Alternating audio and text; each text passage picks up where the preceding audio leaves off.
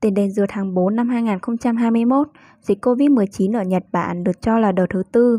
Với làn sóng mới, số người bị lây nhiễm đang tăng nhanh hơn bao giờ hết. Trong đợt thứ tư, những người bị nhiễm virus corona đột biến và có sức lây nhiễm mạnh thì ngày càng tăng.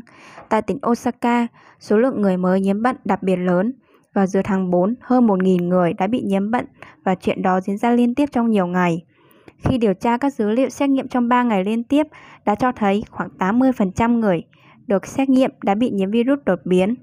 Một nhân viên y tế làm việc tại bệnh viện cho hay, các bệnh nhân đợt 4 phải nhập viện từ 3 đến 4 ngày hoặc lâu hơn so với các bệnh nhân trước đó. Số người đột ngột mắc bệnh nặng ngày càng gia tăng, không chỉ người lớn tuổi mà cả những người trẻ tuổi, người không bị bệnh hoặc chưa từng bị bệnh trước đó.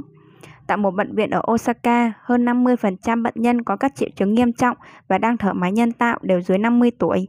Ở các vùng khác ở Nhật Bản, số người bị nhiễm virus đột biến cũng đang dần tăng lên. Tất cả các loại virus đều sẽ biến đổi theo thời gian và mỗi loại sẽ có các đặc điểm khác nhau. Thông tin từ các nghiên cứu ở một số nước châu Âu và Hoa Kỳ. Trong số các loại virus đột biến hiện đang phổ biến ở Nhật Bản và các khu vực khác trên thế giới, loại của ăn đang gia tăng ở Nhật Bản. Được cho là có khả năng lây nhiễm cao gấp 1,4 đến 1,9 lần so với các loại virus thông thường.